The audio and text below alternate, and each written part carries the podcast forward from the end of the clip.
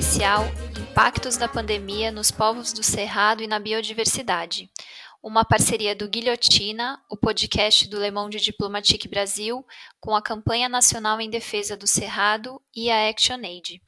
Eu sou Bianca Pio e estou aqui com Luiz Brasilino. Oi, gente, tudo bem? Bom, para esse episódio a gente vai receber Maria do Socorro Teixeira.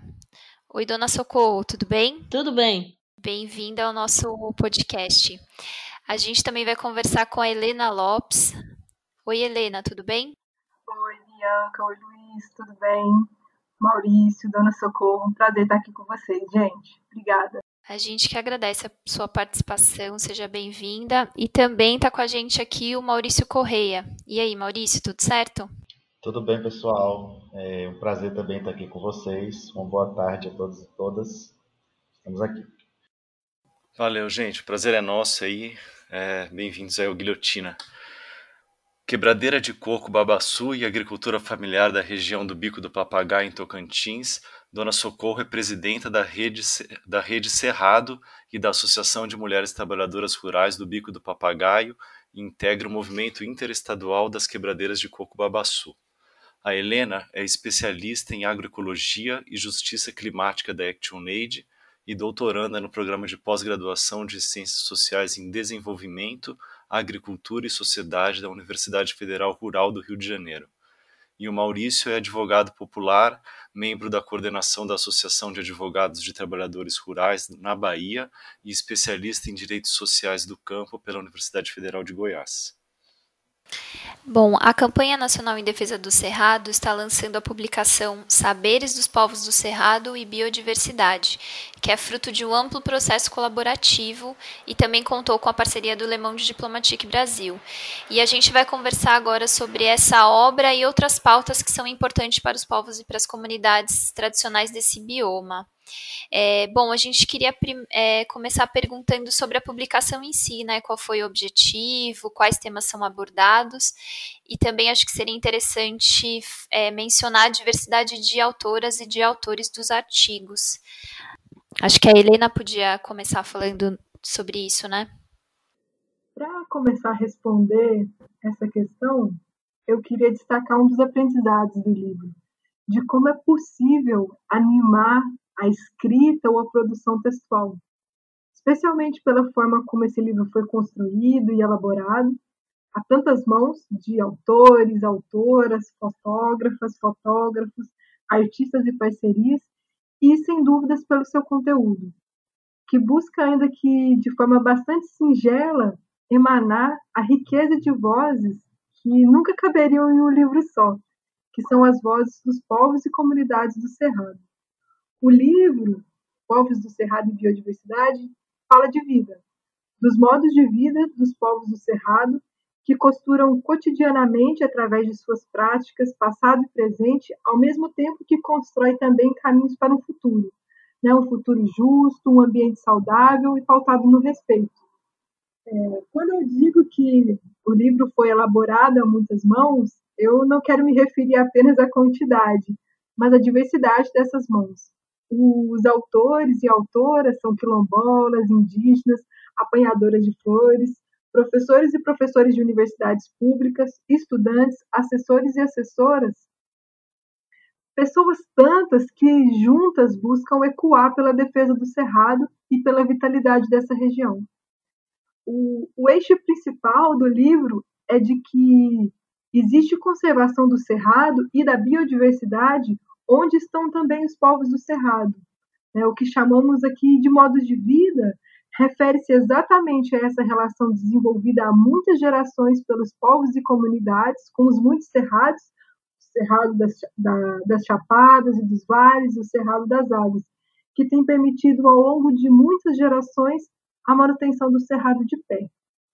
Esses povos e comunidades, né, povos e comunidades serradeiros, são geraizeiros, vazanteiros, retireiros, brejeiros, apanhadores de flores sempre vivas, pescadores, ribeirinhos, extrativistas, quebradeiras de coco babaçu, como a Dona Socorro, quilombolas, povos indígenas como os xerentes, os chacriabá, os apinagé, os chavantes, os guarani caiovás e os terenas.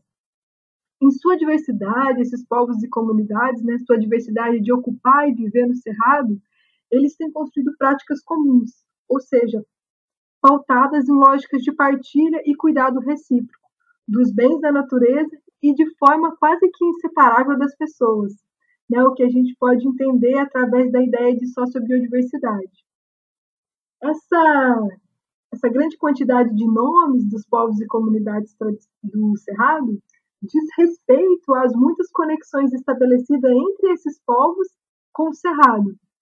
Os geraizeiros do norte de Minas Gerais, dentre as muitas definições que esse povo possa fazer de si mesmo, né, com muito mais propriedade do que eu, é o modo de vida associado à criação de gado à solta, nos gerais, ou seja, nas áreas de chapadas do Cerrado. São intituladas nessa região de Gerais. A, a área dos Gerais, como apresentamos no livro, ela não pertence a alguém. Os Gerais é, na verdade, de todos, de todas. O que implica que quem cria gado ali os cria em referência ao gado do outro. E é o que os Gerais pode oferecer num determinado momento e que precisa continuar oferecendo no futuro, né, nas próximas chegadas do gado. Essa prática é uma espécie de devir. A prática né, do momento imediato, a prática do agora, ela é conectada ao momento que virá. É um ciclo de cuidado tanto dos gados quanto desse território chamado Gerais. Já as apanhadoras de flores sempre vivas constituem seu modo de vida em conexão com a Serra do Espinhaço, entre o norte de Minas Gerais e o Vale do Jequitinhonha. Entre os meses de maio e julho, as famílias ficam no alto das serras, a cerca de 1.400 metros de altitude, colhendo as flores sempre vivas, residindo no que essas comunidades chamam de lapas. Fim do inverno, é, retor elas retornam às suas casas, onde praticam também agricultura.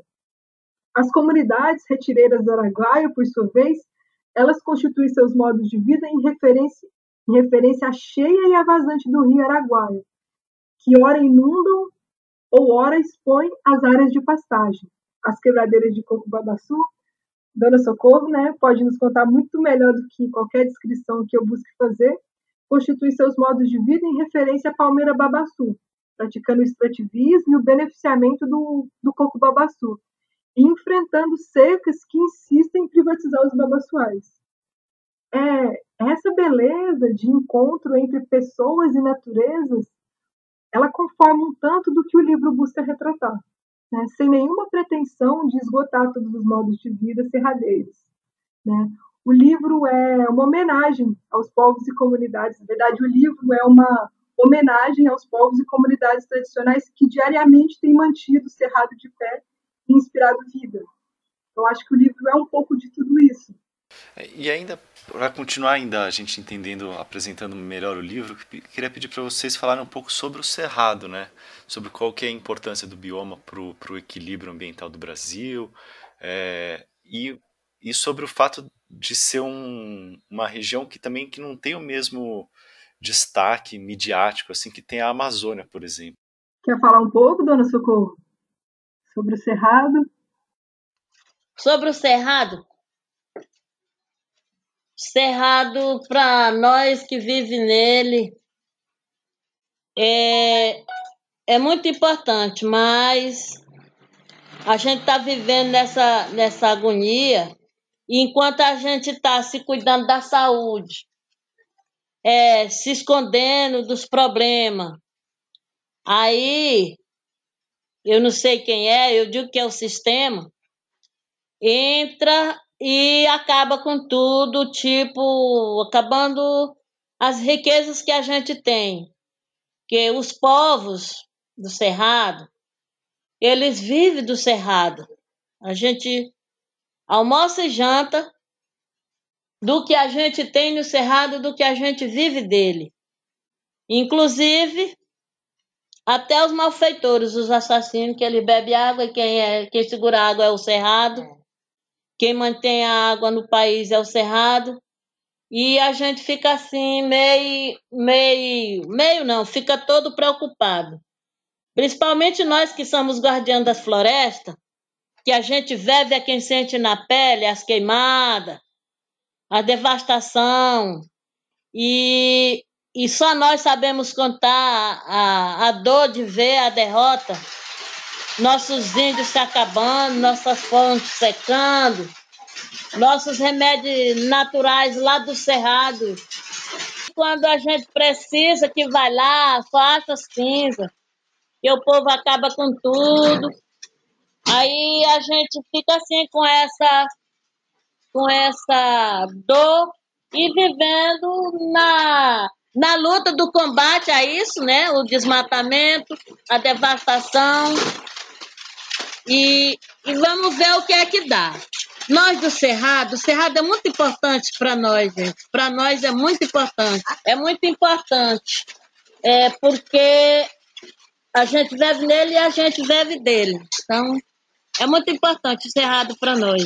Ouvindo isso que Dona Socorro fala, né, da importância do cerrado para a vida dos povos, para a manutenção dos povos e das comunidades tradicionais, tanto para a produção de alimentos, né, jantar, almoçar e jantar, quanto também da sabedoria associada aos medicamentos, né, que o cerrado oferece, acho que a gente de repente se depara com uma situação completamente contraditória quando a gente se depara com o fato de que mais de 50% dos cerrados já foram derrubados.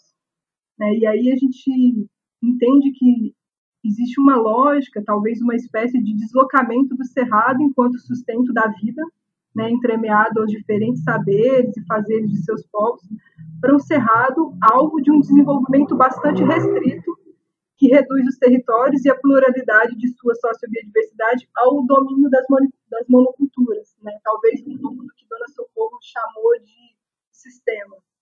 E eu acho que essa palavra domínio, né, o domínio pelas monoculturas, ela vem muito empregada no sentido de controle do uso do cerrado para responder um modelo de produção agropecuário, exportador, baseado em sementes geneticamente modificadas, agrotóxicos e concentração fundiária. Então, acho que essa é uma das lutas travadas no Cerrado, né? Essa é uma, talvez uma das, uma das denúncias que é importante a gente trazer luzes numa conversa como essa. É, pensando um pouco também sobre o papel dos povos, né? Isso que o Luiz estava comentando sobre a caixa a caixa d'água do Brasil, como que a gente pode pensar um pouco sobre isso. Um dos lemas da campanha, né, Cerrado de Pé, eu acho que ele vem no sentido de quando a gente diz de pé, isso não se limita apenas à flora ou à vegetação, né? na manutenção das espécies arbóreas, como é o caso do ipê do cerrado, do babatimão, ou no cuidado e manejo das gramíneas. É, quando a gente pensa em cerrado em pé, a gente cerrado de pé, a gente precisa pensar nas relações socioecológicas estabelecidas entre a vegetação, as espécies animais e as condições morfoclimáticas. E aí, pensando nessas coexistências, é fundamental destacar um elemento que talvez a palavra vital não seja suficiente para caracterizá-lo, né, que é a água. O Cerrado ele é conhecido como berço das águas ou caixa d'água do Brasil, não somente porque ele abriga nascentes e rios importantes, né? Para citar alguns exemplos, o Paraguai, o São Francisco, o Rio Doce, o Jequitinhonha, o Tapajós e o Xingu, mas porque o Cerrado é a maior área de recarga hídrica do nosso país. Né? Nas Chapadas, né, onde ali os geraizeiros executam e vivem seus modos de vida, a água da chuva se infiltra e se armazena nos solos antigos e profundos do cerrado. Né? E numa espécie de rios de profundidade, né, ou de rios que correm por debaixo dos solos, essa água vai abastecendo aquíferos que na superfície brotam em minas, nas nascentes e assim na recarga dos rios. É, ao mesmo tempo que essa água fica disponível né, no solo da região das, das veredas onde se, onde se tem as terras agriculturáveis da região do Cerrado. E aí é muito interessante, porque nesses termos, o Cerrado ele aparece atravessando o país inteiro, não só porque ele faz conexão com a Mata Atlântica, com a Floresta Amazônica, com o Pantanal e com a Caatinga, mas pela sua presença em água, né, na sua manutenção do abastecimento hídrico nas cidades, na disposição de água no solo para a agricultura, na manutenção dos ciclos hidrogeológicos e também dos ciclos socioecológicos. É porque, assim, sem cerrado não tem vida. Se o cerrado morre, nós morre todo mundo. E eu quero dizer que eu acho bom porque eu não morro só que estou lá dentro, morre também quem está fora. Então, faltando o cerrado, falta tudo para nós, para a sobrevivência. Mas o cerrado, é, a gente tem aqui fazer um trabalho de, de combate ao desmatamento do cerrado, porque ela é muito importante para a gente. Preservar o cerrado é obrigação de todos, porque todos bebem água, todo mundo precisa. Então, as características do cerrado, uma delas é essa, a água. E a outra, porque se tem a floresta em pé, se tem o verde, tipo a Amazônia pre, pre, é, preservada, é claro que vem a chuva. Se vem a chuva, as águas se acumulam uhum. naquele segredinho que só ele tem, que é o cerrado, de guardar água. Então é, é uma característica que não tem outro bioma que tenha. É a importância que tem o cerrado. E para nós, cerrado só é bom vivo e em pé. É igual a floresta, só presta em pé e viva. Aí então eu, eu, eu, eu já falei tanto que eu não sei mais nem o que digo do, da importância do cerrado. Né? Cerrado é viva, é vida. O cerrado é farmácia, é a farmácia natural dos povos. É difícil você ver uma pessoa de comunidade tradicional que ele não sabe fazer uma garrafada, que ele não sabe fazer um xarope. Por quê? Porque ele aprende lá, então, é assim, uma coisa muito importante, é muito importante para nós. Não tem nem palavras para dizer. Perfeito, não, socorro. É, e Maurício, eu queria te perguntar um pouco agora sobre as principais ameaças e, e pressões enfrentadas pelo bioma e pelos povos que, que vivem ali nesse bioma, né? E aí acho que talvez reforçar também essa questão que o, que o Luiz falou de uma certa invisibilidade para o que se passa no bioma, né? Você pode contar quais são as principais ameaças e pressões? É, sim, eu acho que é, alguns dos elementos né, já, foram, já foram trazidos é, no sentido de que é, é uma vasta região do país em que se tem é, uma abundância de água muito grande né, e que é, até muito recentemente era uma área vista como não propícia à expansão da agricultura em larga escala, né? Então, a partir do momento em que o cerrado ele passa a ser é, visto como uma nova fronteira de expansão, é, principalmente da produção de grãos, né? é uma região que sempre, sempre teve na pecuária né, a sua, uma das suas principais atividades, né, e historicamente a própria mineração, né, que avança sobre esse território, é, mas é, até então, é, há muito tempo o Cerrado ele não estava inserido dentro desses eixos da economia é, global, digamos assim. Então, é, como um espaço para agroexportação, né, e isso despertou interesses desde a expansão que vem do sul do país, né, a partir da expansão da soja que vem do Rio Grande do Sul, passando pelo Paraná, é, Mato Grosso, Mato Grosso do Sul, e hoje é, essa, essa última grande fronteira agrícola, que é essa região que foi denominada de Mato Piba, né?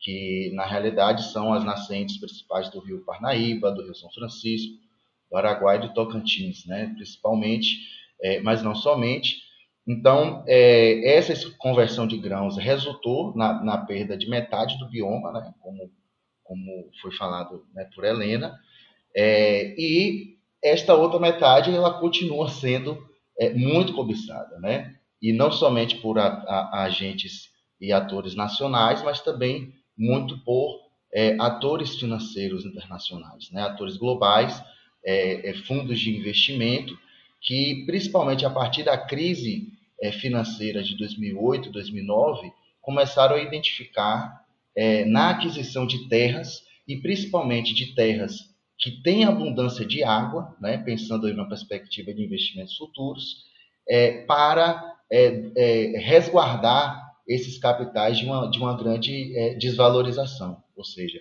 aí a gente tem esse fator terra e água né, operando muito conjuntamente. É, e como se faz a expansão da fronteira agrícola? Ora, infelizmente, essa expansão vem sendo feita historicamente, né, com muita violência, né, principalmente contra é, famílias que são poceiras, né, contra povos indígenas que é, viveram, vivem ainda e ocupam um território muito significativo né, das regiões do Cerrado, é, e é, é, caracterizado também é, por, é, é, digamos assim, a proposições né, de alterações legislativas relacionadas a limites que, for, que são impostos tanto à apropriação da terra quanto a bens da natureza. Então, é, um primeiro ponto é a propriedade da terra, por exemplo. É, se diz é, que grande parte da, da é, e isso aí são os dados do, do próprio INCRA, dados do IBGE, vão nos informar que o regime de posse, ou seja, daquelas é, é, é, pessoas que ocupam a terra sem ter um documento de propriedade formal, ela prevalece sobre o regime de propriedade, que é, é a, a presença desses documentos. E isso vale muitas vezes para os poceiros, mas vale também para os grandes latifúndios da soja, que possuem limites é, no sentido legal, de, de inclusive de dimensão. Né? Se, se trata, por exemplo, de terras públicas, é, de terras que são terrenos marginais, por exemplo, da beira dos rios, você vai ter limitação é, de 2.500 hectares, por exemplo. Né? E se a terra é pública, também há uma preferência para a reforma agrária, para assentamento de trabalhadores, para os povos e comunidades tradicionais e também para a proteção dos ecossistemas.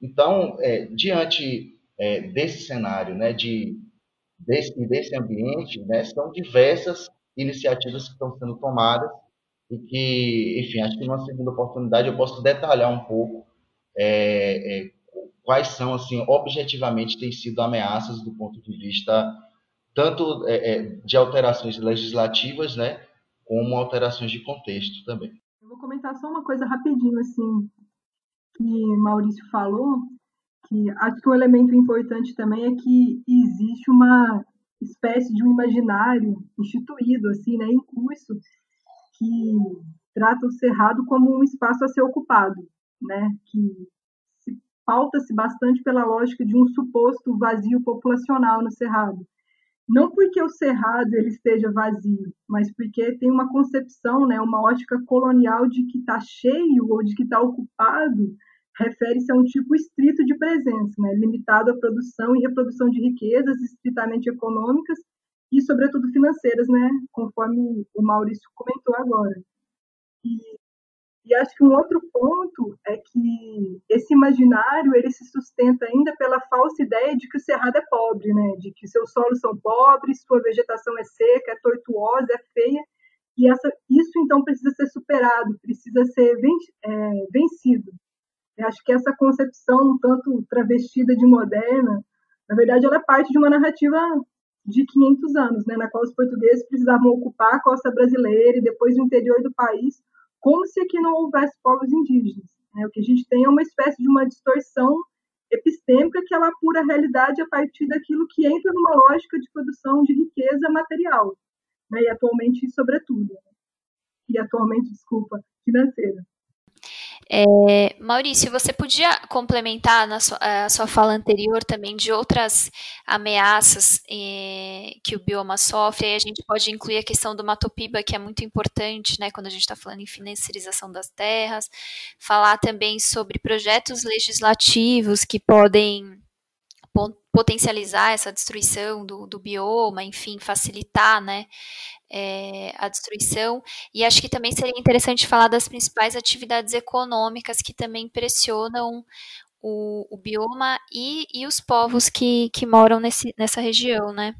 Sim, é, eu inclusive é, concluí um pouco a minha fala, né, apontando que essa região do, do chamado Matopiba, né, é, é uma região que foi a partir ali do ano de 2013, 2014, né, ela foi divulgada em todo o mundo como uma das últimas fronteiras agrícolas viáveis e rentáveis, né, em todo o mundo. Então, é, em 2015 é, foi inclusive criado por decreto um plano de desenvolvimento agropecuário, né, voltado especificamente para o Matopiba, onde é, se previa a, a expansão de infraestruturas com recursos públicos, de energia, de estradas, é, de construção de, de pequenas centrais hidrelétricas, aproveitando o que eles se chama do potencial dos rios, né? isso que é, nós enxergamos como a riqueza das, das águas do Cerrado, como um, um, espaço produtor de águas. Né? Isso é visto também a partir da perspectiva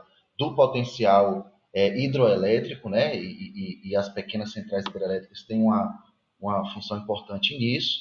É, e, e esse, esse, essa é, escolha do Matopiba ela acabou é, gerando também a chegada de muitos investimentos, inclusive estrangeiros e legais, inclusive, na compra de terras, né? porque tem limitações para aquisição é, de terras por empresas é, estrangeiras, mas têm sido é, burladas a partir de parcerias é, com grupos é, aqui no Brasil, como por exemplo já foi denunciado a situação da imobiliária Radar, né, fazendo parceria com fundos é, estrangeiros, fundos de pensão é, estrangeiros, exemplo do TIA Craft lá dos Estados Unidos, que é um fundo de pensão de professores, e que a gente levantou milhares de hectares de terras que foram comprados na região Matopiba. E como é que funciona o esquema? Né? É, o, a, a, gente convive dessa situação de grandes capitais, mas ao mesmo tempo vi, convive com a grilagem que sempre é, foi muito tradicional né, nessas regiões do centro do país, na região nordeste. Em todo o país, na verdade, a grilagem ela tem uma presença muito forte, mas nessas regiões de, de, de fronteira agrícola, especialmente. Primeiro porque é, grande parte dessas terras, de fato, ela se constitui de terras públicas. Muitas delas estão registradas em cartório de forma ilegal. Esse é justamente é, o, a, o, papel do grileiro, né? É, é, é, é, fazer o registro em cartório e dar aquilo uma aparência de que essa terra é legal. Então chega esse agente que muitas vezes é local, regional, né? É um prefeito, é, é, é alguém ligado, né? aos esquemas de poderes também locais e regionais, né? E que é, acabam sequestrando áreas, como por exemplo essas chapadas, que são é, muito presentes no Maranhão, no Piauí, né? Os topos mesmos das chapadas, é, que são áreas de recarga de água, tem uma, uma importância fundamental na recarga dos aquíferos, do aquífero Urucuia, que abastece, por exemplo, São Francisco e, e o Parnaíba, né? É, e se apropriam dessa, dessas chapadas, elas estão ainda com sua cobertura vegetal, vão a cartório, é, passo seguinte, desmata essa área, e o passo seguinte é isso, essa mesma área ser vendida para é, uma imobiliária como a Radar, por exemplo, como a SLC Agrícola, né, que que nós temos né, demonstrado é, é, que é, é, como esse, esse esquema ele opera. Né? Ao mesmo tempo, a gente vê iniciativas é, nesses quatro estados, tanto do Poder Judiciário, quanto das Assembleias Legislativas, quanto do, do Poder Executivo, no sentido de é, flexibilizar, de alterar a legislação de terras e as legislações ambientais justamente para facilitar a expansão dessa fronteira. Porque não se faz a expansão da fronteira com grandes latifúndios sem burlar a legislação. Porque nossa Constituição diz né, que se as terras têm indício de serem públicas e se elas são comprovadamente públicas, a preferência é para quem está ocupando a terra, é para aquela comunidade que está ali é, fazendo uso da terra, né? ou é para assentamento de reforma agrária, ou para proteção dos ecossistemas. Então, como burlar isso? Né? Então, eles estão agora com um instituto que se chama Reconhecimento de Domínio. Né? Acabou de ser aprovado no Piauí, em dezembro do ano passado, né? Uma, a, a Lei 244, a Lei Complementar 244-2019, que reconhece títulos que são reconhecidamente grilados e, e, o Estado passa a garantir o direito de propriedade a esses títulos, mesmo que eles tenham é, é, é tido a origem né, em, em, como em grupos que operam grilagem de terras. No Maranhão também está se preparando uma nova lei de terras. E aí a gente já é, se preocupa porque o fórum de, de é, foi criado um fórum de corregedores, né, vinculados aos tribunais de justiça desses estados. E o que nós temos observado nas discussões desse fórum é que a grande preocupação é a segurança jurídica dos investidores. Não são os conflitos e a gravidade dos conflitos, a violência com, com que eles acontecem, que estão no centro das preocupações do Estado.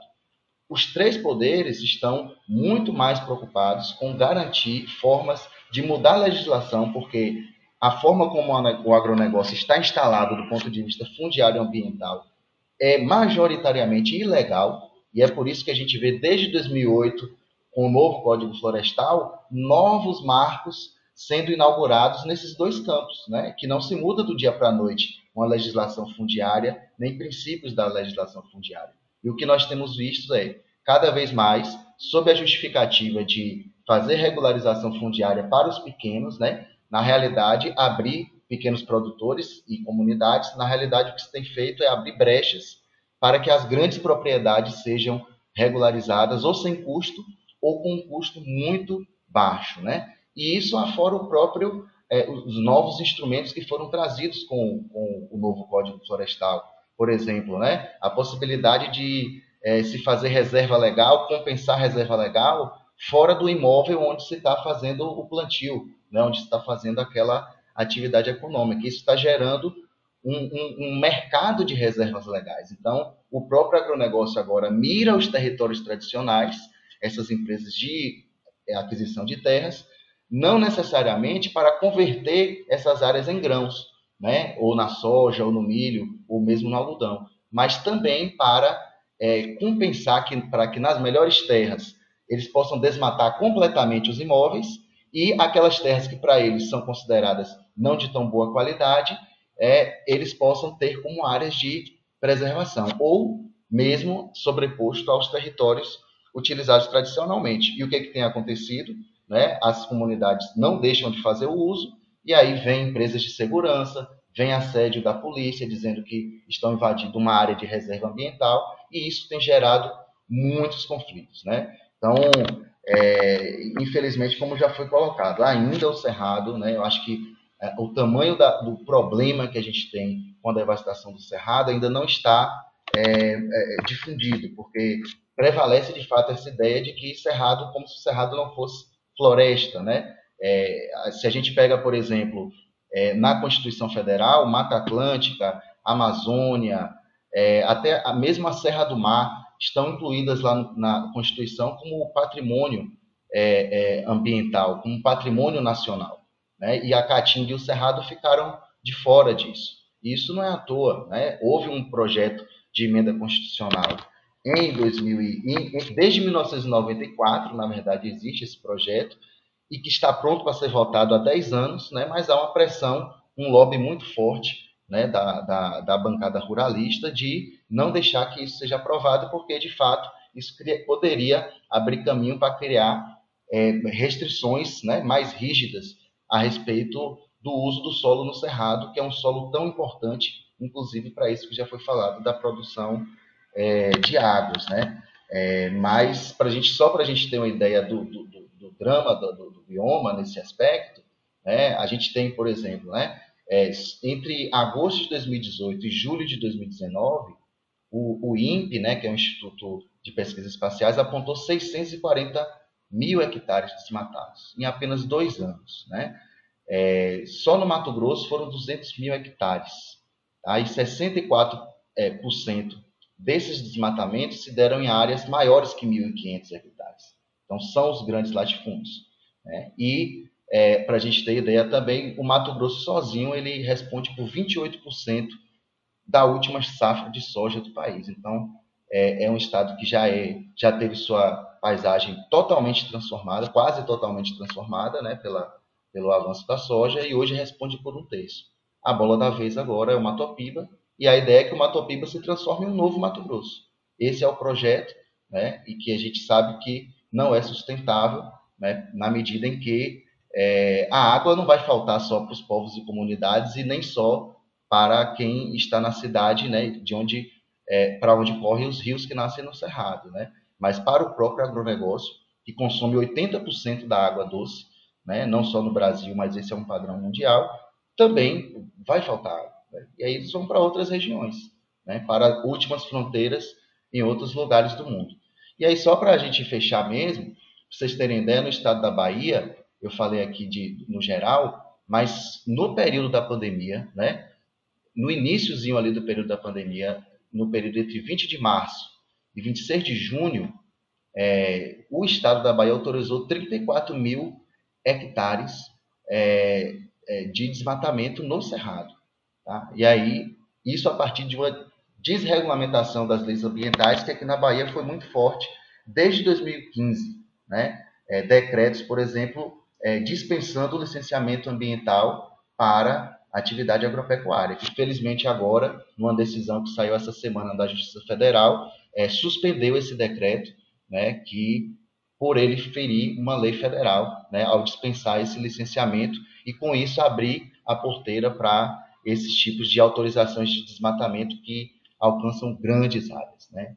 Então, em linhas gerais, a gente vê é, um, um, bioma acuado e a gente poderia dizer que somadas todas essas ameaças, né, a gente tem é, é, de fato elementos para afirmar que existe um ecocídio em curso, né, que é um conceito de morte e de extinção mesmo, não somente do bioma, né, com toda a sua diversidade e sua biodiversidade, mas com ele vai-se todo um modo de vida também, né, que acaba sendo também uma espécie de epistemicídio e de e de, e de, é, de morte dessas culturas que a própria Constituição, né, no seu artigo 216, vai dizer que o Estado precisa valorizar, são os modos de fazer, viver e criar desses povos que construíram essa nação.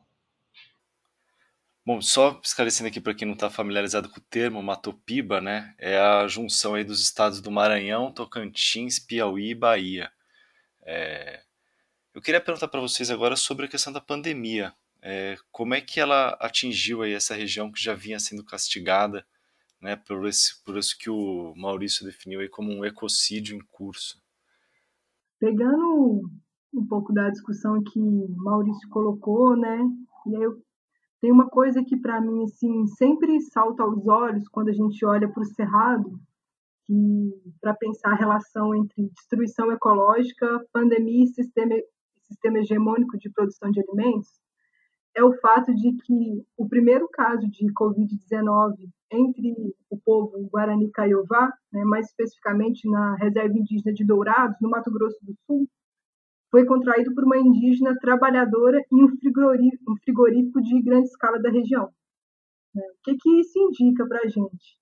Eu acho que um primeiro elemento é compreender a própria espacialização desses complexos agrícolas né, ou de, e de produção animal.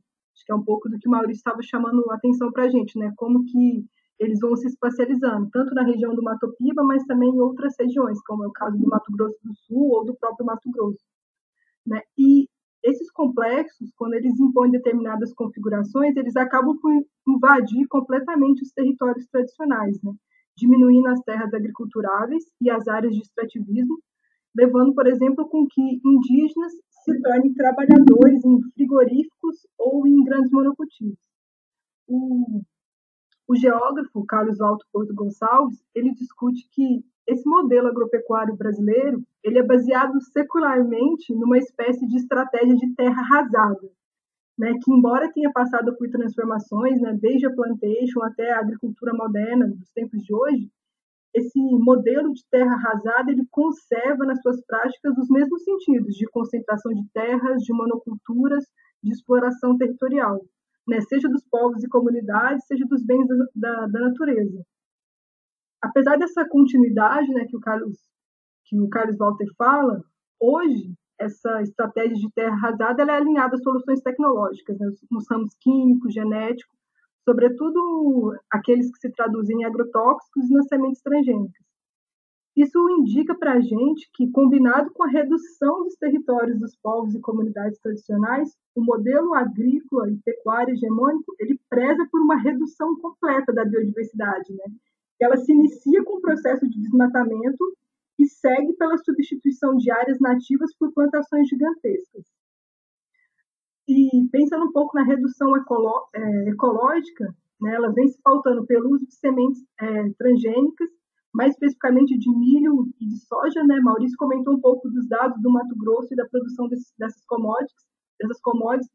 E essas sementes elas têm contaminado as sementes crioulas dos agricultores, dos camponeses, camponeses, né, dos povos indígenas e quilombolas. Variedades que algumas vezes elas têm sido selecionadas há muitas gerações por esses povos, né? e ao mesmo tempo que o agrotóxico, seja por pulverizações terrestres ou por pulverizações aéreas, embora em alguns estados proibidas, seguem contaminando as pessoas, a água e o solo. É, e acho que é sobre essa, essa mesma lente, né, essa configuração ou essa espacialização desse modelo é, agrícola e pecuário que recentemente o biólogo evolucionista o Robert Wallace, ele analisando a pandemia né, causada pelo coronavírus, ele destaca que para entender por que, que os vírus eles estão se tornando cada vez mais perigosos para a sociedade, para a gente entender isso é fundamental que a gente olhe para o modelo de produção de alimentos, sobretudo o de produção de animais. Né? O que e o que eu quero dizer com isso é que o fato de um indígena ter contra... de uma indígena, desculpa, ter contraído o vírus em um frigorífico industrial não é uma coincidência, né? Mas é parte de um arranjo que torna propício a evolução e a existência desses microorganismos entre nós. E sobretudo que ele afete de formas completamente desiguais determinadas parcelas da, da, da nossa população. Acho que o que eu tentei explicar um pouco com essa ideia de como que esse complexo ele se espacializa é porque ele atua exatamente numa lógica de redução da biodiversidade dos povos. Né? Originalmente, esses povos, por meio de suas práticas e saberes ancestrais, combinavam a produção de alimentos aos bens do território, inclusive enriquecendo a biodiversidade por meio da combinação entre as plantas agrícolas, né, cultivadas por eles, e a vegetação nativa.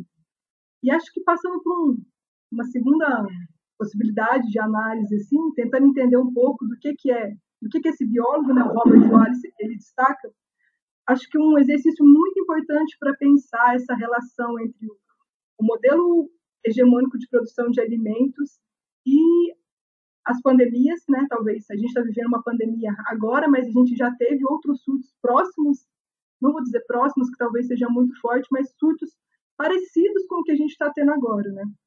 É muito importante a gente pensar nas relações, é, nas relações ecológicas, ou talvez mais especificamente no desmonte dessas relações por meio do modelo hegemônico de produção de alimentos. A organização GRAIN, né, integrante da campanha nacional em defesa do Cerrado, ela produziu um compilado que tem sido atualizado com informações científicas sobre a Covid-19 e outras doenças causadas pelo coronavírus.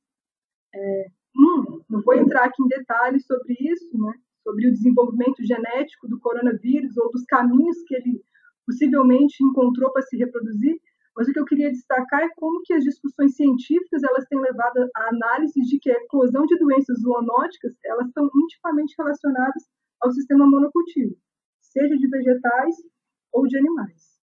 Oh, perfeito, Helena. A gente tinha uma questão justamente para falar dessa relação entre a eclosão de epidemias e a destruição da biodiversidade. É, aliás, para quem está ouvindo, a gente tem um episódio do Guilhotina especial com o tradutor do livro do Rob Wallace, e ele explora e detalha bastante essa questão, né?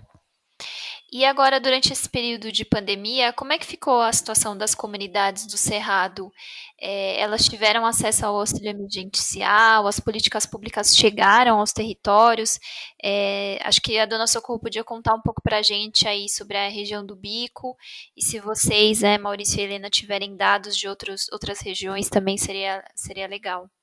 Tanto faz no Bico como na região do do Cerrado mesmo, onde a gente presta é, trabalhos, que a gente trabalha como rede, está é, tá sendo assim, a gente teve uns apoios do via recurso DGM, é, com apoio do Banco Mundial, né, do recurso do FID. É, a gente dividiu em muitas organizações é, do Cerrado, é, do Mato Grosso, do, é, da Bahia, é, aqui para o Tocantins, pro, aonde tem os projetos, Piauí, Maranhão, aonde tem os projetos, os subprojetos do, do, do DGM, que é coberto pelo CA, que a gente faz parte do comitê gestor, é, na região mesmo do Cerrado, por onde a gente tem os subprojetos, a gente distribuiu um benefício emergencial pouquinho dinheiro, porque é muito grande a região que nós que nós tem esse trabalho é, do Cerrado. É, a gente cada projeto a gente cedeu um benefício emergencial para ajudar com as famílias, com a, os, o pessoal, com os povos, é 15 mil reais para cada subprojeto. Cada subprojeto, cada associação que é proponente de um projeto, elas receberam esse emergencial. Tanto faz indígena, que o projeto ele, ele é 60% indígena, 20% quilombola e 20% de nós, comunidades tradicionais. Então, 20% de comunidades tradicionais, 20% quilombola e 60% é, do povos indígenas, porque era para beneficiar mais os povos indígenas. Então, mas a gente se uniu nesse projeto, as três categorias, que gerou uma amizade grande, uma confiança, assim, a unicidade foi importante, em busca do trabalho do Cerrado, e aí com essa, essa esse Covid, a gente parou várias atividades que a gente ia fazer, teve que mudar de, de jeito, aí a gente pensou e dividiu o recurso para beneficiar as pessoas, tipo com cesta, com, com kit de higiene, com alguma coisa que viesse ajudar as famílias durante essa pandemia. E aí, nisso, a gente está executando isso agora mesmo, a gente está distribuindo esse recurso e executando as comunidades, as associações que receberam, estão distribuindo. Nós aqui no Bico estamos. É, a proponente que ganhou a carta convite foi as Mubip, né? As Mubip que ganhou, e nós é, ganhamos outro auxílio mais pequeno do Memorial Chico Mendes, é, que é dos extrativistas, e eu sou vice-presidente lá. Aí então a gente juntou os dois é, benefícios emergenciais e, e estamos executando aqui no bico. Mas só que aqui é a rede bico. A gente se, tem uma rede bico aqui, as organizações se transformaram, se uniram tudo numa rede. Então, é assim, esse recurso, a gente sentou as organizações da rede bico e definimos como seria comprada as cestas e de quem seria comprada as cestas. Para a gente estar tá fazendo essa distribuição dia 17 e 18, agora, antes do Natal, a gente vai fazer essa distribuição. Agora, por enquanto, a gente está fazendo levantamento de quem é as pessoas que vai fornecer o produto e quem é as pessoas que vai receber a cesta. Então a gente está nessa luta, porque a gente não pode fazer reunião, não pode fazer uma assembleia, então é no individual, andando devagarzinho, uma pessoa, no máximo duas, e a gente está fazendo o levantamento e estamos acabando de concluir. Daqui para o dia 15 a gente quer fechar. As 200 famílias que a gente quer beneficiar com esses 20 mil, que é 15 que veio do DGM, pelas MUBIP, e 5 mil que veio do Memorial Chico Mendes pelo CNS. Então a gente está fazendo as compras dos produtos. Qual é a nossa intenção? É beneficiar o produtor que produz vendendo o produto. Então, nós, ele tem o produto e não tem aonde vender nem para quem, porque não pode sair, não pode ir para feira, não pode. Então, a gente vai, compra dele. Então, ele já está sendo beneficiado porque está produzindo e vendendo, comercializando. E quem vai receber? Então, a gente vai saber no final quem foi tanto que foi beneficiado, né? Com esse recurso pequenininho, pouquinho, mas bem administrado, porque nós aqui somos uma rede, a gente pensa mais no, no, no nos povos do que na gente mesmo. E então é assim que a gente está fazendo, está distribuindo. A gente teve aqui no Tocantins também 550 cestas que veio do governo para as quebradeiras de coco, foi o MixDB que executou mas como já falei, nós somos rede, a gente foi junto, né, na distribuição das 550 bolsas. Sexta. Foi dessa maneira também, foi discutido quem era, para quem nós ia doar, e assim a gente fez. Nós doemos para as comunidades indígenas, distribuímos para os quilombolas, distribuímos para os sem terra e para as quebradeiras de coco. Aí agora nós estamos com essa outra cesta, que veio das Mubip também, e a gente vai distribuir para esse mesmo, esse mesmo povo, só não para os índios. Mas para os restos a gente vai estar tá distribuindo aqui no BIP. Só também fazendo um, mais um esclarecimento aqui, o, DGM, né, que a Socorro está falando, é o, é o mecanismo de doação dedicado a povos indígenas e comunidades tradicionais no âmbito do Programa de Investimento Florestal. É, e quilombola também, nós somos três segmentos. Tem os geraizeiros também, que eles também fazem parte. Os retireiros também fazem parte. Helena, e qual a estratégia que os povos e comunidades é, tradicionais do Cerrado encontraram durante, durante esse período de pandemia para, enfim, conseguir passar por, é, por esse período, enfim, enfrentar essa, essa crise que a pandemia agravou? Então, Bianca, eu acho que a gente pode pensar em algumas dimensões, assim, porque, na verdade, o que a gente observa ao longo da pandemia, assim, é uma incapacidade de ação do Estado, sobretudo uma incapacidade de uma ação de resposta rápida e uma capacidade gigantesca das organizações da sociedade civil, né, sejam formais ou informais, grupos e coletivos, né, dos povos e comunidades tradicionais, de responder e de criar caminhos possíveis para enfrentar a pandemia.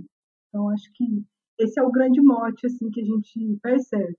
E aí, por exemplo, no âmbito da campanha nacional em defesa do Cerrado, né, a gente da ActionAid, junto com a Comissão Pastoral da Terra e a Associação dos Advogados dos Trabalhadores Rurais, né, Maurício está é, representando, a gente organizou um primeiro levantamento para tentar entender qual que era a situação de algumas comunidades rurais no Cerrado diante da pandemia. E através da CPT, né, com os agentes que estão ali bem próximos das comunidades, a gente conseguiu recolher uma série de informações que, primeiro, elas evidenciaram sim, uma dificuldade gigantesca de acesso a políticas públicas, como é o caso do auxílio emergencial. Né, das mais de 70 comunidades que a gente pôde conversar, nenhuma estava conseguindo acessar o auxílio emergencial naquele momento, em maio, se não me engano. Né? E essa dificuldade ela está associada a uma série de fatores, tanto o desconhecimento quanto a falta de acesso à internet, por exemplo. Né? Então, como a gente pensar nesse momento de isolamento social, comunidades que não têm acesso à internet não conseguem é, acessar os seus próprios direitos. Então, a gente tem um problema desse nível, assim. E outra coisa que foi muito relatada por esses comunidades durante essa pesquisa, foi, por exemplo, a impossibilidade de seguir um isolamento social, uma vez que é, as, as, casas comportam um grande, é, um grande número de pessoas, né? as famílias são muito grandes, as, é, as casas nas comunidades são muito próximas, existe uma vida comunitária muito intensa que permite, inclusive, a produção e a reprodução de, de, da vida naquele lugar. Então, o isolamento social, né, enquanto uma categoria genérica, ele não acontece da mesma forma nos diferentes lugares. Né? O Cerrado ensinou um pouco disso para a gente. E aí, como a gente pensar sobre isso? Uma outra, uma outra coisa colocada, por exemplo, foi a dificuldade de acesso a medicamentos. Né? As pessoas não estavam saindo das suas comunidades porque em muitas foram organizadas barreiras sanitárias. Então, elas estavam com dificuldade de acessar medicamentos. Então, como garantir isso? Né? Então, ao mesmo tempo, assim, entendendo que as organizações né, da sociedade civil têm uma dificuldade né, de recursos, de lidar e de responder a tudo isso. Então, como criar verdadeiras redes que fossem capazes de dar respostas a isso. Né? Então, a importância de participação, por exemplo, de diferentes organizações desse mapeamento. Né?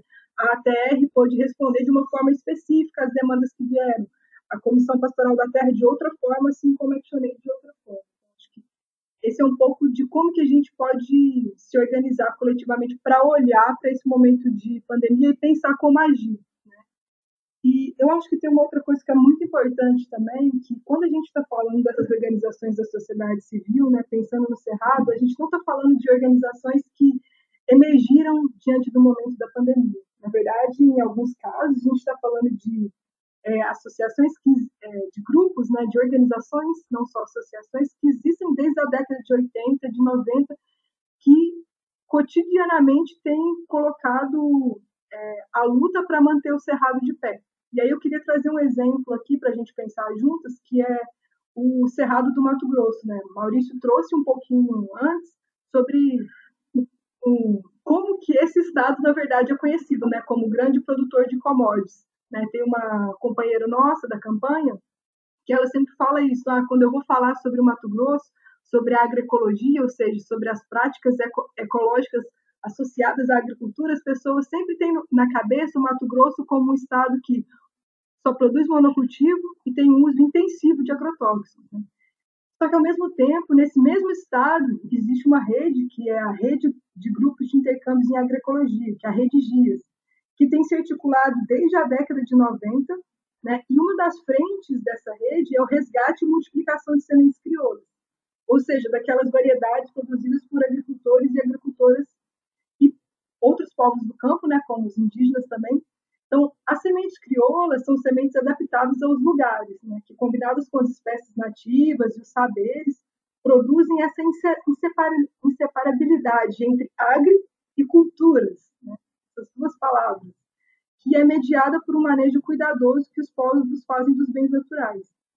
Nessa mesma rede, na rede Dias, né, há práticas de extrativismo, que são coletas feitas sazonalmente dos frutos do cerrado, como a mangaba, o pequi, o baru, beneficiados e comercializados por grupos de mulheres, prática que garante a geração de renda para essas mulheres. Né? Se a gente pensar, a coleta é uma prática muito mais antiga do que a agricultura. E no Mato Grosso, né, nesse estado é, dominado por um modelo de produção de alimentos hegemônicos, a prática de coleta ela segue sendo realizada nos dias de hoje, né, envolvendo uma ecologia de saberes, ou seja, né, uma ciência do lugar, que combina identificação de espécies, período de coleta, áreas diferentes de coleta ao longo das safras, com o objetivo de não exceder a capacidade de suporte do sistema e beneficiamento da produção. As sementes crioulas, né, que são semeadas e colhidas, assim como os frutos coletados, são bases alimentares das populações rurais, ao mesmo tempo que alimentam também as populações das cidades, uma relação política que combina produção e consumo, através, sobretudo, das feiras agroecológicas, né, que Dona Socorro estava comentando que, nesse momento, elas foram suspensas. E uma outra fonte de comercialização muito importante são os mercados institucionais. E aí a gente está falando, mais uma vez, de políticas públicas que garantem a geração de renda no campo, né, para as populações, é, para os povos e comunidades tradicionais, como é o caso do Programa de Aquisição de Alimentos e do Programa Nacional de Alimentação Escolar. E aí, o que, que eu quero pensar com isso? Que a gente tem tem nesses lugares onde o agronegócio ele tenta se instaurar como a fronteira última, né, que pensa muito a partir de si mesmo e tem uma incapacidade, eu diria, de pensar com, de fazer com, que é o que os povos e comunidades tradicionais se propõem. O que a gente vê durante o momento da pandemia, né, quando as feiras foram suspensas e o fluxo de comercialização, por exemplo, no PA e no, no PENAI se interromperam devido ao fechamento das escolas, isso afetou tanto a geração de renda das famílias, né, quanto a segurança alimentar, sobretudo das populações mais vulnerabilizadas, né, que acho que é um pouco do que Dona Socorro estava comentando para gente, de como que a pandemia ela instaurou crises nesses dois lugares, de quem produz o alimento e necessita da renda e de quem precisa se alimentar, sobretudo das populações mais vulnerabilizadas. E aí eu acho que a gente entra num ponto, né, e é por isso que é tão fundamental essas organizações coletivas, de como que a Covid-19 ela não é uma crise sanitária, mas ecológica, política e econômica. De um lado, a gente identifica uma interrupção de renda dos agricultores e dos povos extrativistas, né, um aumento da insegurança alimentar, e de um outro, a gente vê um, né, pelos dados recentes da escala brasileira de insegurança alimentar, um crescimento da insegurança alimentar no nosso país isso instala um cenário completamente absurdo, né? Que a gente tem uma produção no campo gigante que não estava sendo comercializada, ou seja, literalmente havia uma quantidade enorme de alimentos encalhados, enquanto um contingente de pessoas sem rendas, sobretudo se a gente olha as taxas de desemprego no nosso país, né, que atingem cerca de 14 milhões de pessoas, sem rendas, muitas em situação de extrema pobreza e sem acesso a alimentos de qualidade, enquanto no campo a produção estava encalhada. Esse cenário, né, enfim, ele tem sido é, analisado por diferentes estudiosos do tema com o objetivo de construir, junto com os povos e comunidades tradicionais, os coletivos, grupos de organizações da sociedade civil, caminhos. E para mim foi muito marcante uma fala de um agricultor do norte de Minas Gerais.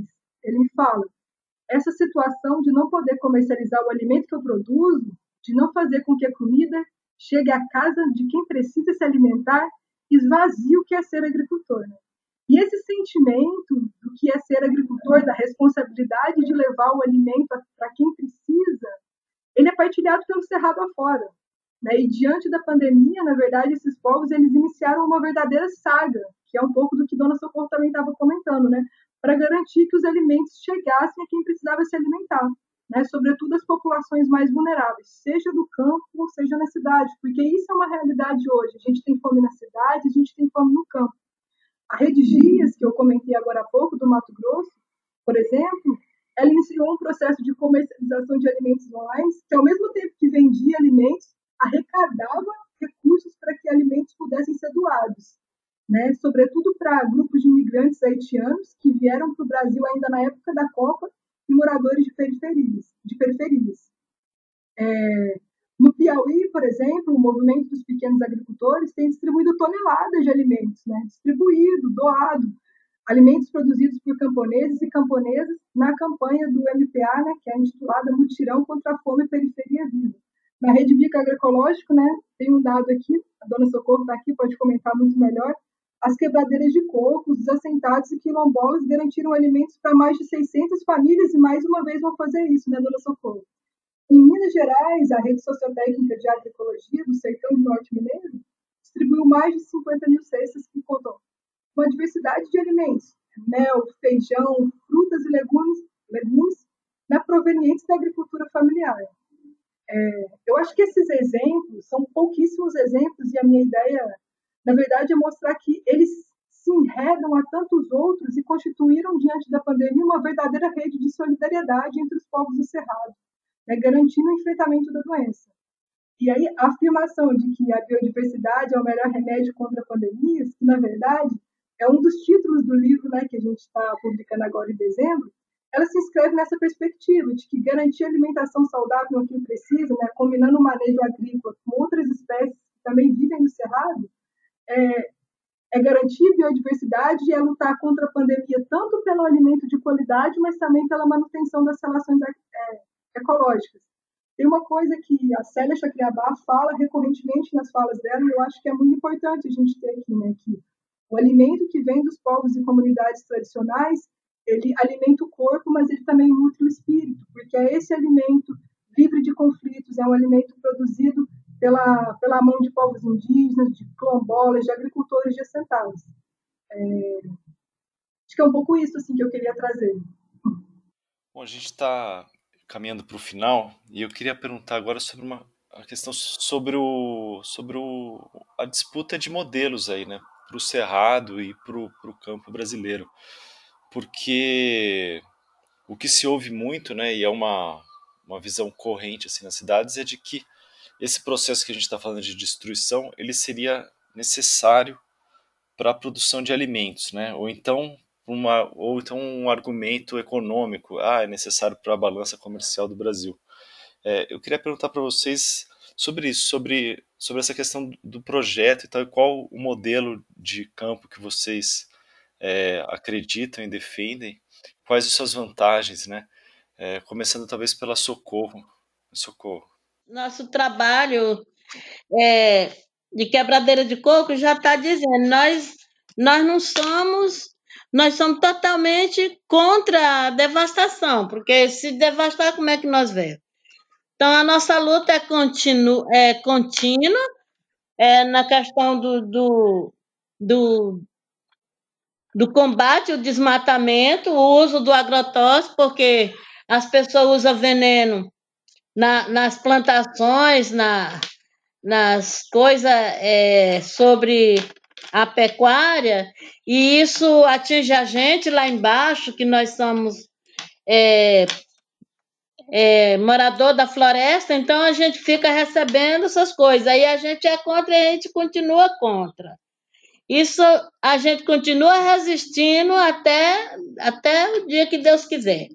A gente está resistindo na, no resgate das leis do Babaçu, livre na, de preservação do Babaçu, na, no, nos municípios, nos estados. A gente parou um pouco com a nacional, porque é, não tem cristão, é, governo nacional não é cristão, é o FUT. Então a gente não tem diálogo, não tem conversa, não aceita já. A gente parou com o golpe, a gente parou com essa discussão da Lei Nacional de Proteção ao Babaçu. Mas a gente continua nos povoados, nos municípios e no estado. Aqui do Tocantins nós tem uma lei aprovada e já tem outros estados que tem, tem outros que tá caminhando, Pará, Piauí, é, Maranhão, com Flávio Dino, estava tava bem avançado na, na aprovação dessas leis. Estadual de Preservação do Babaçu. Mas aqui no Tocantins, a nossa foi aprovada em 2008, nunca foi executada, nunca foi respeitada. Que o povo continua derrubando, queimando e vendendo e comprando inteiro, é assim, não tem. Mas isso não impede que nós continue na luta. Agora, nos municípios, a gente já tem cinco municípios aqui do Tocantins que já tem, do Tocantins que já tem é, a lei, a gente quando terminar a pandemia, a gente vai tornar, continuar nessa busca das leis, porque ela precisa de reunião, e aí a gente não pode, é um dos desafios, é, é, é como fazer para fazer essa reunião da questão do, da lei do babaçu de preservação do babaçu. É uma das nossas lutas. E o combate o uso do veneno nas palmeiras. A palmeira morre em pé, que eles aplicam o veneno. E tudo é consequência do agronegócio, é, que mata o babaçu da, das terras para poder plantar outras coisas. E a outra coisa que nós é, resiste muito é a questão da a, agricultura, agricultura agroecológica, porque é um jeito da gente estar tá dizendo e mostrando que nós estamos no caminho certo. Quem está no caminho errado é quem derruba, é quem devasta, é quem acaba com o meio ambiente, é quem acaba com tudo. Porque nós produz, mas nós não produz queimando, não produz derrubando, né? Então a gente está com essa, com essa, esse desafio muito grande. Graças a Deus aqui no Bico, no Tocantins, as pessoas abraçaram essa causa de de é, usar as práticas agroecológicas na produção. Então, é outra luta grande nossa. Outro desafio para nós, quebradeira de coco, é que a gente vive do babaçu, produz e vai vender em qual mercado? Para quem? Se está nessa, nessa pandemia aí que a gente não pode nem fazer nada, nem feira, nem nada. Então, é um desafio muito grande o distanciamento das pessoas uns dos, das outras. Que sempre o babaçu é produzido em grupo, em comunidade e grupo. A gente faz grupo para tudo, para quebrar, para torrar, para tudo. Então, para empacotar aí, para moer, para tudo. Então, não pode fazer. Aí fica assim. É uma coisa muito horrível isso. A outra coisa é as perdas das pessoas, que já morreu muita pessoa, morreu muita gente. E outros ficaram doentes, teve que ficar escondido, guardado, é, para se livrar, para se esconder. A outra coisa é a discriminação, que quem pega o Covid, os outros não quer nem ver, não quer nem falar, não chega perto. Aí fica a falta de amor assim, de carinho uns com os outros. Um, tem muitas vezes que você está muito doente uma palavra amiga lhe dá um conforto, um abraço. E isso é que não acontece por causa dessa maldita doença que veio não sei de onde. E a outra coisa é o, é o risco que a gente corre de contrair, né? As mulheres quebradeiras de coco, tem muitas idosas. Nós, quebradeiras de coco, somos, tem muitas idosas e todas são do grupo de risco. Então é assim, a gente a gente não pode. A outra coisa, a vantagem é que a gente produz com o uso da agroecologia, da produção agroecológica, e a gente confia o que come, o que vende, o que dá, o que, que a gente dá para nossos amigos que precisam, o que a gente vende, o que a gente usa. A gente confia porque a gente sabe como foi que foi produzido. A gente vai no supermercado, compra as coisas tudo é, as coisas sem, sem saber da origem, sem saber, mesmo que esteja lá dizendo, mas a gente não está vendo, não sabe, não é confiante. E as coisas que a gente produz é tudo natural, é tudo é, sadio. Por isso é uma alimentação saudável que a gente despacha. E por último é a questão do desemprego, questão da falta de trabalho, a questão do Bolsa Família foi cortado um bocado, tem muitas pessoas necessitando, tem muita gente passando fome, tem muita gente que vai passar fome, porque além do desemprego, a falta de trabalho, tem é, quem mora na, na periferia da cidade, não tem como sobreviver, e com isso traz a bandidagem, a roubalheira, traz a droga, traz o desespero.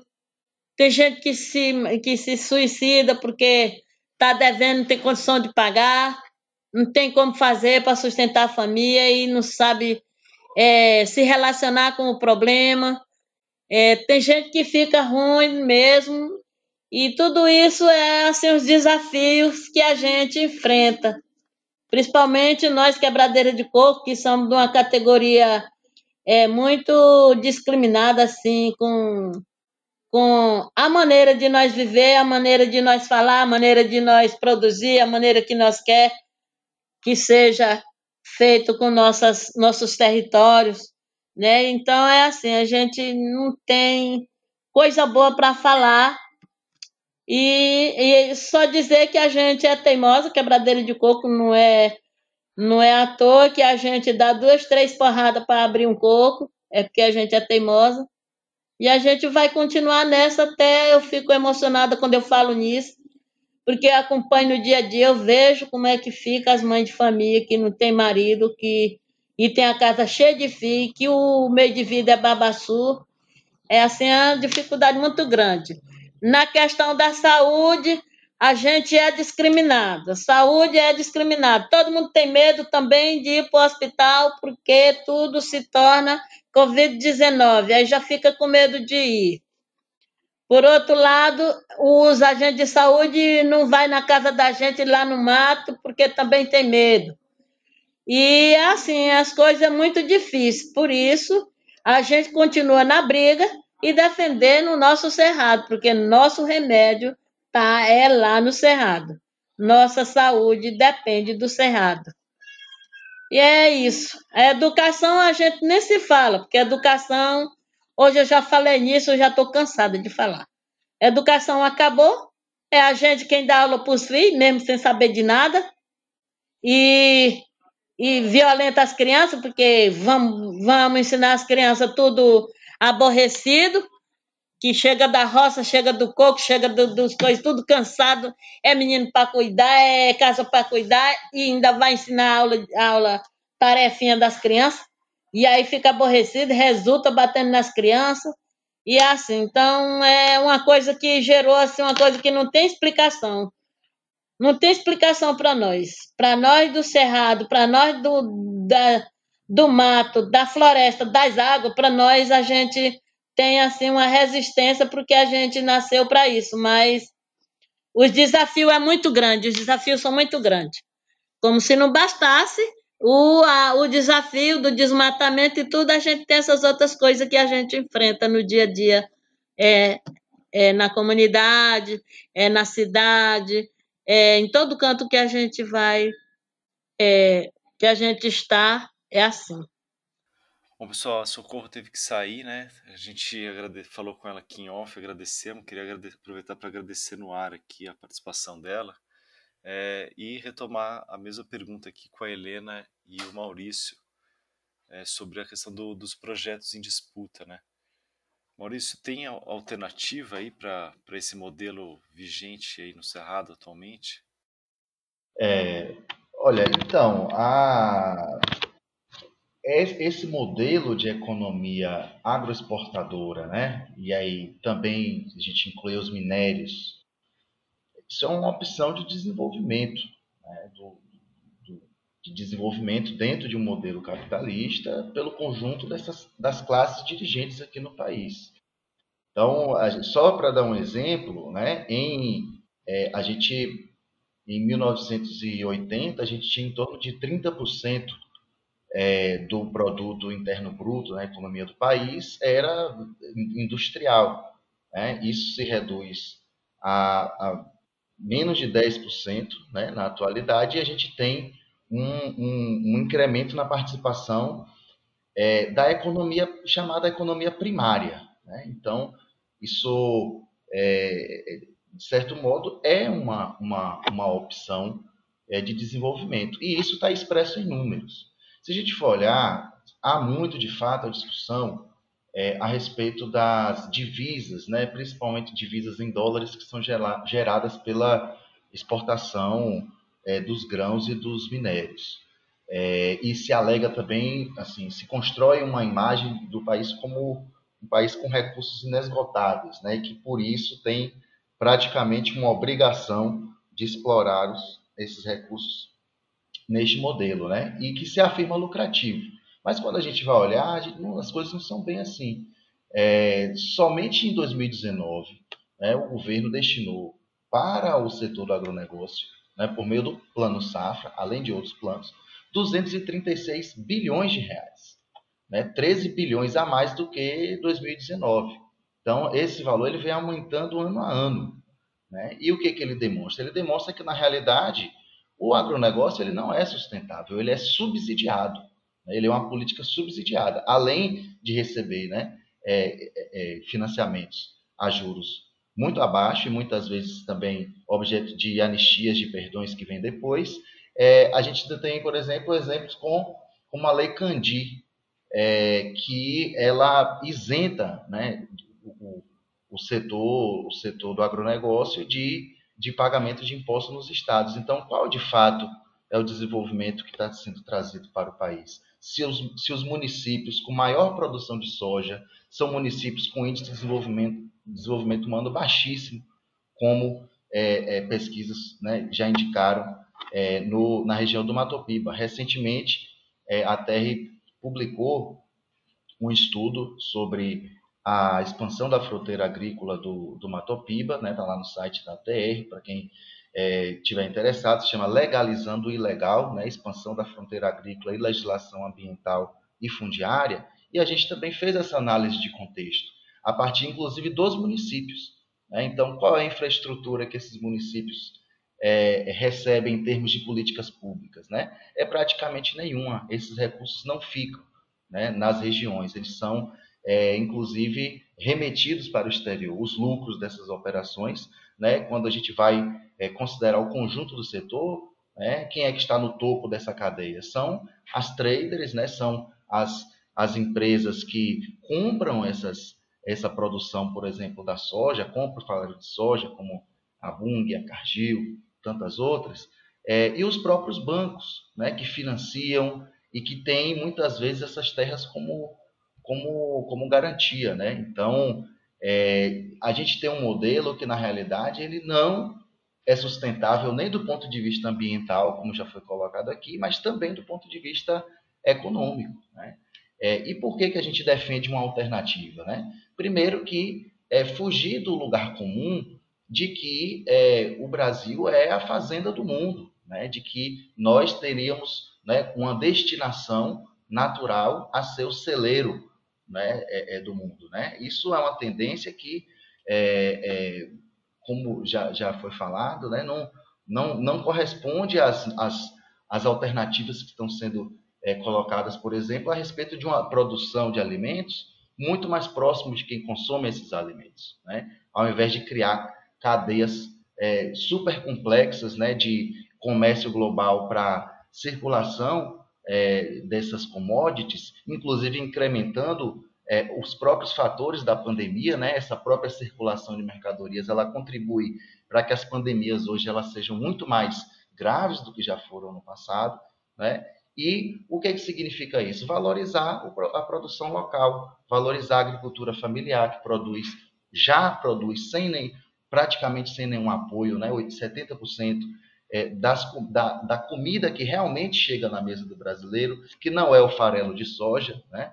é, que, vai, vai cumprir outra função é, no exterior, que é a alimentação animal, a fabricação de ração, é, basicamente.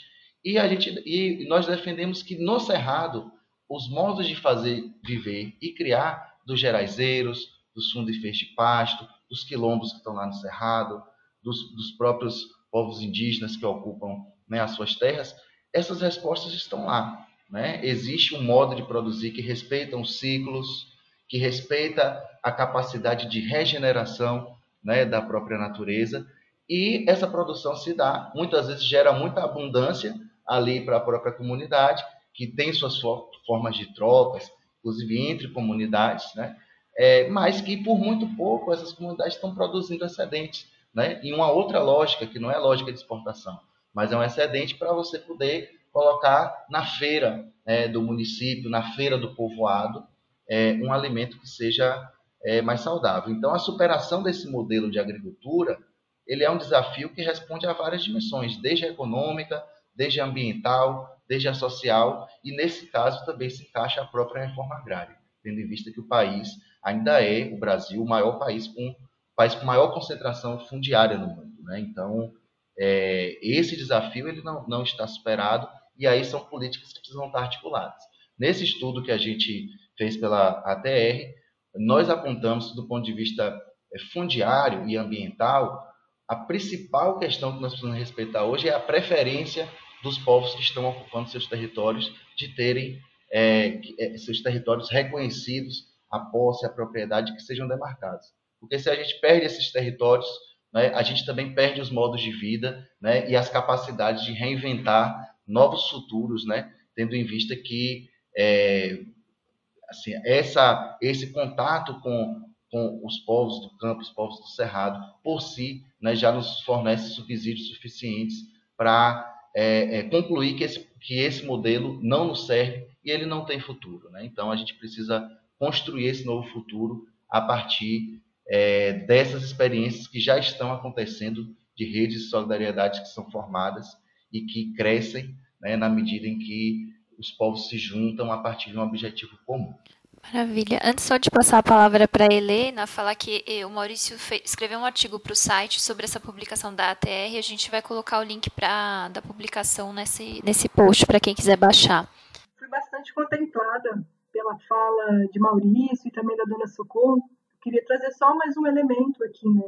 Teve agora em 2020 a as Organizações das Nações Unidas para Alimentação e Agricultura, a FAO, soltou um relatório falando que aproximadamente 30% da superfície terrestre, né, áreas completamente biodiversas, elas são gestionadas por povos e comunidades tradicionais, né, como pequenos agricultores, indígenas, quilombolas e os outros muitos povos, né, conforme a gente trouxe alguns aqui do Cerrado, como os geraizeiros, as apanhadoras de flora sempre vivas, é, a, os vazanteiros. Segundo esse mesmo relatório da FAO, o que, na verdade, a gente pode observar é que essas áreas onde a biodiversidade é mais conservada são exatamente os territórios onde esses povos residem. Não? Então, quer dizer que essa relação entre os povos e a conservação da biodiversidade, ela foi destacada por esse relatório da FAO, ao mesmo tempo que ela constitui a base do nosso sistema alimentar. Né? A diversidade de alimentos, a segurança alimentar e nutricional, ela está pautada na, na biodiversidade. Né? E a diversidade, por sua vez, ela existe onde os povos e comunidades tradicionais estão ali há gerações, né, cuidando desses territórios, por meio de práticas agroecológicas, de práticas extrativistas, ou seja, de práticas livres de agrotóxicos, de transgênicos e, sobretudo, práticas livres de conflitos socioambientais, né, práticas livres de violência. É, ao mesmo tempo, apesar desse, desses fatos que a gente se depara, existe um completo desamparo dessas populações tradicionais, dessas comunidades tradicionais por, por parte do Estado. Acho que num exemplo bem imediato que a gente pode visualizar isso é, por exemplo, a construção das barreiras sanitárias pelo, pelo povo indígena. Vou dar dois exemplos: Chacriabás, no norte de Minas Gerais, e os Guarani Caiovás, no Mato Grosso. Né? Eles criaram arranjos de autogestão e monitoramento de quem entra e quem sai no território, a fim de controlar a circulação do vírus, né? evitando que a pandemia entrasse dentro dos territórios. É, esses povos eles se organizam, claro, pela sua perspectiva política e de luta, pela autogestão do território, mas também porque eles enfrentam uma completa ausência do Estado.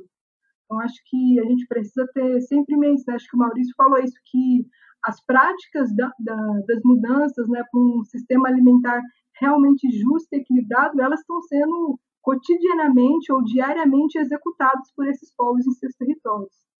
E eu acho assim que os aprendizados que esses povos e comunidades tradicionais trazem para a gente de que esse esse sistema alternativo ele é um ele é um caminho para o futuro, mas também ele é uma coisa que existe agora, assim como ele é pautado em práticas tradicionais. É, os aprendizados que eles nos colocam que tanto diante da crise ecológica, econômica e sanitária intensificada pela pandemia, quanto que por meio dessas práticas e fazeres que garantem a conservação da biodiversidade é, e seus modos de vida, esse, essa forma de viver, ou o que a gente chama aqui de modos de vida, são é, possibilidades de constituição de comuns, ou seja, de construir arranjos coletivos que cuidam dos territórios de sua gente. Né? Isso é muito forte porque alerta para o real papel do Estado, né? que não é tomar o bem público ou a coisa pública como privada, né? Então, e ao mesmo tempo, o, os aprendizados que esses povos colocam para a gente é que existe um caminho que está ancorado e que está sendo cotidianamente exercitado que se baseia por, por valores como solidariedade, partilha e luta, e que colocam completamente na contramão né, valores neoliberais que estão o tempo todo circulando e, na verdade, sufocando a possibilidade de existir um modelo de transformação nas, é, nas relações agrícolas, na, nas relações extrativistas. Então, na verdade, o que a gente vê é uma, uma estratégia de, de, de sufocamento dessas práticas que, na verdade, é, mostram caminhos alternativos.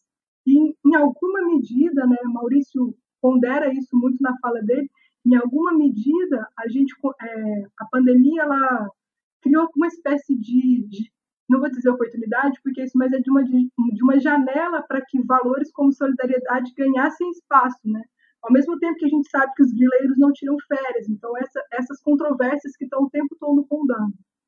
E acho que para fechar a minha fala, na verdade, eu queria deixar um convite aqui, imagino que Bianca e Luiz vão colocar o link, mas deixar um convite para que todos e todas, né, possam conhecer um pouco de como que os povos e comunidades tradicionais têm cotidianamente construído esses territórios justos, sustentáveis e que garantem a soberania e a segurança alimentar do Cerrado e também do nosso país, né? E essa publicação recente agora, né, o livro Saberes dos Povos do Cerrado e Biodiversidade, está disponível gratuito no site da campanha. E eu queria deixar o convite, porque eu acho que é um chamado de que essa transformação ela está em curso e que a gente precisa realmente olhar para isso e saber como é, fortalecer esse caminho. É, estamos chegando ao final desse episódio. A gente gostaria de agradecer a participação da Dona Socorro, que a gente, o Luiz já mencionou que ela teve que, infelizmente, sair antes da gente finalizar, mas deixar aqui o agradecimento pra, pela participação dela. Agradecer a Helena. Helena, muito obrigado por ter feito essa conversa com a gente. Imagina, gente, eu que agradeço muitíssimo, foi um prazer. E agradecer também o Maurício. Maurício, super obrigada por ter feito esse diálogo aqui com a gente. A Helena, eu que agradeço, a Luiz, a, a própria Dona Socorro também. É, e a gente, pela TR, está é, também na campanha de defesa do Cerrado, seguindo junto aí na luta. Maravilha, gente. Bom, e a gente convida para quem está nos ouvindo a fazer download do livro que, foi, que, que a gente apresentou aqui. O endereço é campanhacerrado.org.br barra Saberes Povos Cerrado. E no site do Le Monde Diplomatique também tem um especial que deu origem à publicação que a gente fez em parceria com a campanha. Está lá no diplomatic.org.br no menu é, de especiais. Acho que é isso. Até a próxima, né, Luiz? É isso. Até a próxima, pessoal. Valeu, gente.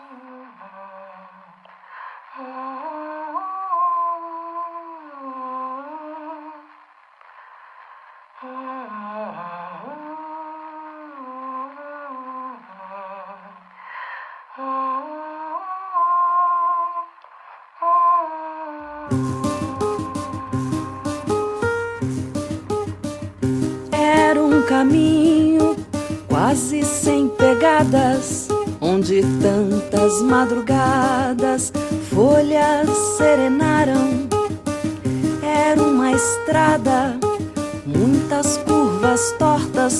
altas passagens e portas ali se ocultaram. Era uma linha sem começo e fim, e as flores desse jardim meus avós plantaram.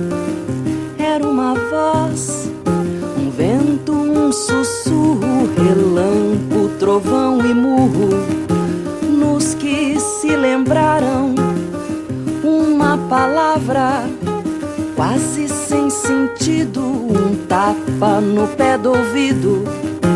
Todos escutaram um grito mudo